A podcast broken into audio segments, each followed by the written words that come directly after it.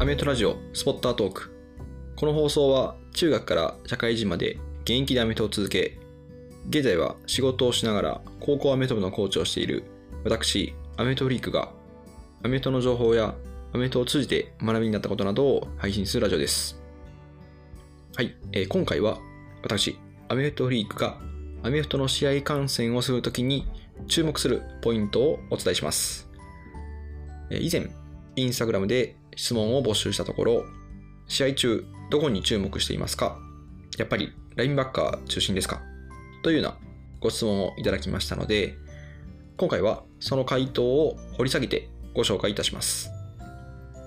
先にお伝えしておくと、私はアメフトの戦術が大好きなので、フィード全体を見るようにしています。ただ、今からご紹介する観戦ポイントは、決してこうした方がいいっていうようなことではなくて、まあこんな見方もあるよっていうようなものです。むしろ、私みたいな見方をする人っていうのは、極めて少数派です。えーなので、それをご理解いただいた上で、お聞きいただいたと思いますので、それでは次のチャプターからご紹介いたします。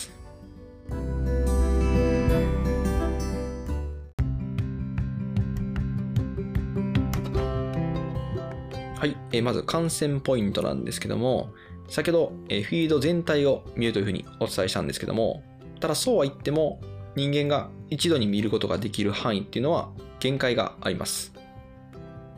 ま実際にアメフトの試合現場でも、コーチがえスポッター席に入るときであっても、複数名のコーチが誰がどこを見るかという担当を決めているくらいですので、なかなか一度で全体見ることっていうのはかなり難しくなります。ただですね、アメフトっていうのはサッカーのように断続的にプレーが流れるのではなくて、1プレーずつ止まるっていうような、まあ、そんなスポーツです。なので、プレーが始まる前とプレイ中で注目するポイントっていうのを変えながら見ることができるんですよね。それで言うと、まあ、アメフトのプレイっていう1プレイを大きく分けると、スナップ前とスナップ後に分かれます。でスナップ前に得られる情報と、スナップ後に得られる情報っていうのは当然異なりますよね。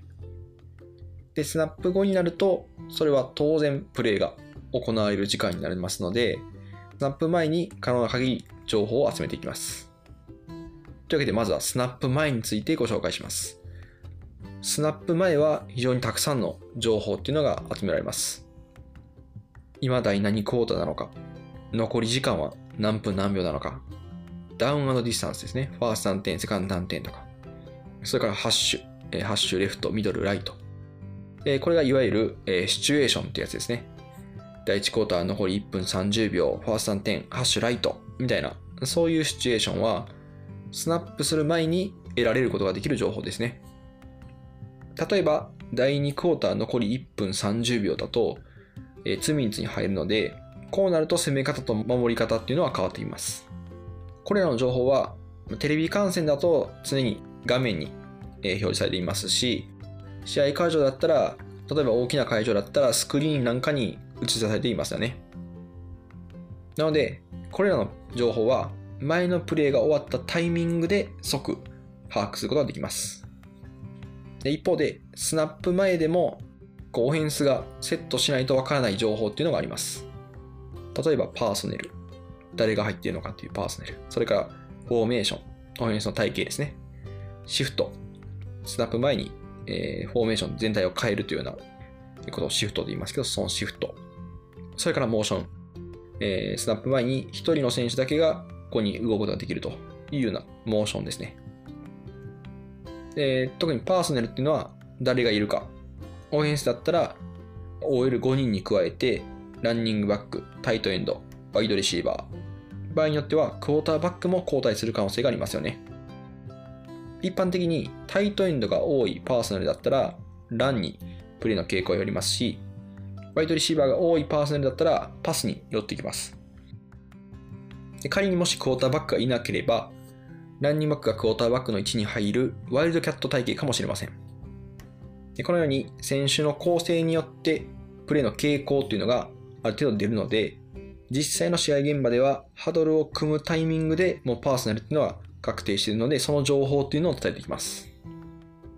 で、NFL なんかのテレビ観戦だったら、オフェンスがセットした映像を見て、パーソネルっていうのを確認しますし、たまにテロップで、今が何人タイトエンド何人何人バックみたいなことが出ることもありますよね。なので、パーソネルの情報っていうのは非常に大事な情報です。え続いて、フォーメーション。フォーメーションに関しては、クォーターバックがセンターのすぐ後ろにセットするセットバックとかアンダーセンターっていうような体型か、クォーターバックがセンターから3、4ヤード離れた位置にセットするショットガンという、まあ、大きく2つに分かれます。えー他には、レシーバーがセンターを挟んで左右に何人ずつ配置させるか。これが左右にレシーバーが2人ずつだと 2x2。え片側に3人、えーもう片方に1人だと 3x1 といった表現をしますけども、まこれによってもプレーというのは変わってきます。で各選手の付き方によって、フォーメーションの名前というのは異なるので、オフェンスの選手はこれを全部覚えてるわけですね。なので、フォーメーションも非常に大事な情報です。そして、シフトモーション。これもオフェンスのフォーメーションを変えるというような戦術なんですけども、センターを挟んで左右の人数比ですよね。つまり11人なので、奇数なのでどこかにバランスというのが生じるんですけども、まあ、どちら、左右どちらが人数が多いかっていうような偏りっていうのを見たりします。で、今一般的には人数が多いサイドにプレーを展開することっていうのは多いんですけども、まあ、あえてその裏をついて少ない方にプレーするというようなこともありますので、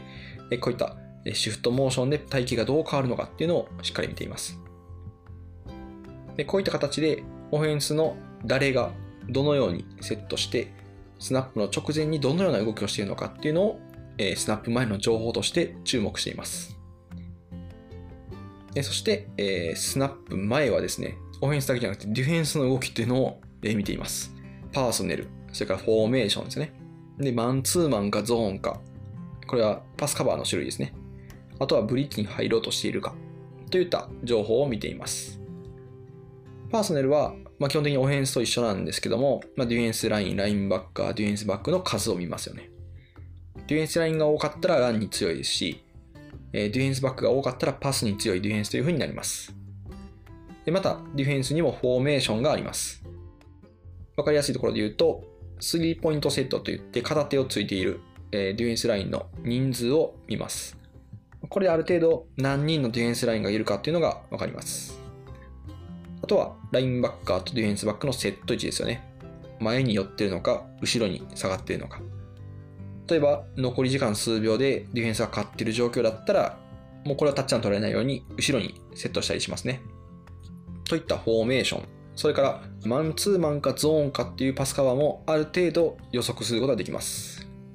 まあ、分かりやすくセットしてくれていたら、ワイドレシーバーの正面にぴったりついていたらマンツーマンの可能性が大ですし、反対にワイドレシーバーの前に誰もいなかったり、ワイドレシーバーとワイドレシーバーの間にセットしている選手がいたりすると、これはゾーンの可能性というのは高くなります。そして、ブリッジに入ろうとしているかどうか、これもディフェンスの選手がスナップする前に、もし前に上がってきたら、これブリッジの可能性がありますよね。ただし、このディフェンスのフォーメーション、マンツーマンかゾーンか、それからブリッジに入ろうとしているかというのは、これはオフェンスを惑わすためのディスガイズというような可能性も否定できませんので、あくまでもスナップされる前の推測でしかありません。この答え合わせをスナップした後に行うということをやっております。さあ、ということで、スナップ前までにたくさんの情報を集めましたけども、皆さん、えー大丈夫でしょうか？お腹いっぱいになってないでしょうか？ただですね、これはまだまだスナップ前の話ですので、これはまだまだあの変態の入り口になっております。ということで、続いて、スナップ後の情報に移っていきます。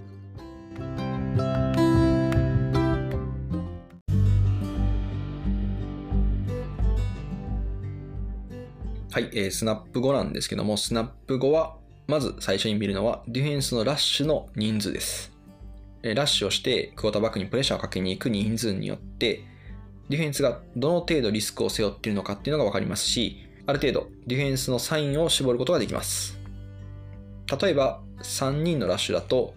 後ろのカバーは8人なので、かなり引いたサイン。で4人だと、後ろは7人ですよね。なので、ある程度バランスが取れていて、えー、ラッシュが5人だと後ろは6人ですよね。これは少しプレッシャーかけてるようなサインです。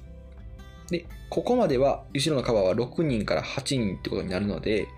まあ、ゾーンカバーもできるし、マンツーマンもできるというような後ろのパスカバーの人数になります。そして今度は6人ラッシュ。こうなると後ろは5人。えー、ほぼほぼマンツーマンサインとなります。なぜそうかというと、オフェンスの選手でパスを取れるのは、クォーターバックを除いた5人というふうに決まってるんですよ。なので、マンツーマンが多くなると。もちろんシチュエーションによっては、無理やり5人でゾーンをするっていうようなチームもあるんですけども、多くのチームは残った5人の選手にマンツーマンっていうのをさせています。なので、6人ラッシュだったらマンツーマンっていうのはかなり、え、絞られます。で、これ7人ラッシュになると、残りはもう4人とかですよね。こうなるといよいよマンツーマンでも1人足りなくなるので、ディフェンスとしてはかなりリスクを背負っているということがわかります。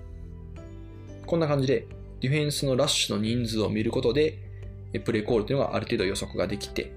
さらにスナップ前に予想したゾーンなのかな、マンツーなのかなっていうような、ブリッツこれ入るかな、どうかなっていうような答え合わせもできるようになっています。これをですね、スナップしてから1秒ぐらいで判断するんですけども えー、そうなんです。スナップして1秒ぐらいで、あ、何入ったってことはこうかな。何入ったってことはこうかなっていうのをこう見ています。えー、っていうのをこうね、えー、判断していきます。はい。ここがね、かなり訓練を要するところですので、えー、皆様頑張ってください。で、えー、ディフェンスは基本的には決められたサインっていうのを実行するんですけども、だ基本的にはオフェンスに対するリアクションっていう要素もあるので、まあ、正直、いや、こう動いたからこうだっていうのを当てるのは難しいです。ただ、スナップされた直後っていうのは、かなりディフェンスのサインに忠実な動きをしているはずなので、えー、そこをね、特に注目して見るようにしています。反対に、オフェンスに関しては、スナップされた後っていうのは、まあ、それぞれが決められた動きっていうのをしてくれるので、これは結構わかりやすいです。で、オフェンスを見るときは、まずはオフェンスラインを見ます。えー、ぜひ皆さんに知ってほしいことがありまして、オフェンスは、オフェンスラインを見ればほぼプレーがわかります。シンプルに言うと、オフェンスラインが前に上がって、DA とかラインバッカーをブロックしに行ったらランで、オフェンスラインが後ろに下がって、ディフェンスラインやラインバッカーのラッシュをプロテクションしようとすればパスですね。当然その裏をかくプレーもあるんですけど、大体まあ前に上がったらラン、後ろ下がったらパス、これですね。なので、オフェンスラインを見て、ランかパスかっていうのを判断して、オフェンスラインがランの動きをしてれば、オフェンスラインのブロックの種類とか、あるいはランニングがどういう動きをしているのかっていうのに注目していきます。一方で、オフェンスラインがパスの動きをして下がれば、ワイドレシーバーの動きとか、ラッシュをかけに行ったりするディフェンス選手に注目します。なので、えまずは、えディフェンスの動きを見て、ラッシュの人数を確認、で、パスカバーをある程度推測。そして次はオフェンスラインを見て、ランかパスかを判断。で、あとは、えそれによって注目する選手を変えていくと。で、えその後は実際にボールを持っている選手の動きを見て、おーとかわーとかそういうのを言ってます。まあ、これをですね、アメフトフリークは試合中ずっと繰り返してるわけですね。これ言語化するとなかなかやばいですね、これね。で、まあコツは、コツっていうかまあ あの、果たしてこれをね、あのやろうとしてる方がどれぐらいいるかなんですけど、コツは一点を見ずに全体をぼやーっと見ることですね。そうしたらなんとなくわかるようになってきます。で、私も現役でラインバッカーをしていた時なんかは、一点集中で見たら、オフェンスの動きに騙されてしまうので、全体をぼやーっと見ることでプレーっていうのを判断していました。ということで、ここまで言ってなんなんですけども、正直、アメフトは、あの、こんな見方をしなくてもいいです。あの、はい。もう正直ね、ボールを追いかけて、選手のダイナミックな動きを見てすげーっていうのが、まあ、正直シンプルで面白いと思います。私もね、たまに何も考えずにボールだけを追いかけて見てる時もありますし、まあ、人それぞれね、楽しみ方は違うということで、まあ、これが何かの参考になればなというふうに思いました。ということで、以上がアメフトリーグの試合の観戦ポイントでした。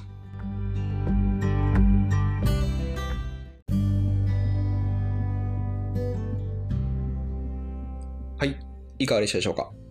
今回は私、アメフトリークがアメフトの試合観戦をするときに注目するポイントをご紹介しました。最近ですね、試合を見ながら生解説をしたり、すでに終わった試合の動画に当てレコする形で、えー、実況とか戦術解説するのにハマっています。Twitter のスペースとか YouTube ライブで生解説したり、ポッドキャストの新企画、キクイズグッドでは、まあ、こんな感じで解説でいますので、ぜひ一緒にね、観戦してもらえたら、ああ、確かに、アメフトフリークさん、この通りにやってはるなということがわかると思いますので、えーまあ、この放送を聞いてからまた、えーそちらの方も聞いていただくと、なんか面白いんじゃないかなというふうに思います。ただですね、こう自分の解説を聞いててこう思うんですけども、まあ、こいつテンション低いなっていうのはね、非常に思いますね。はい、決まりました。タッチダウンということで。でね、あのいやもっと盛り上げろっていうふうにね、個人的には思っちゃいますよね。まあ、NFL のね、あの、推しチームのジャイアンツの試合だったらね、結構天然で盛り上がったりしてるんですけども、まあ、中立な立場で見る試合っていうのは本当のね、解説みたいなテンションになっちゃうので、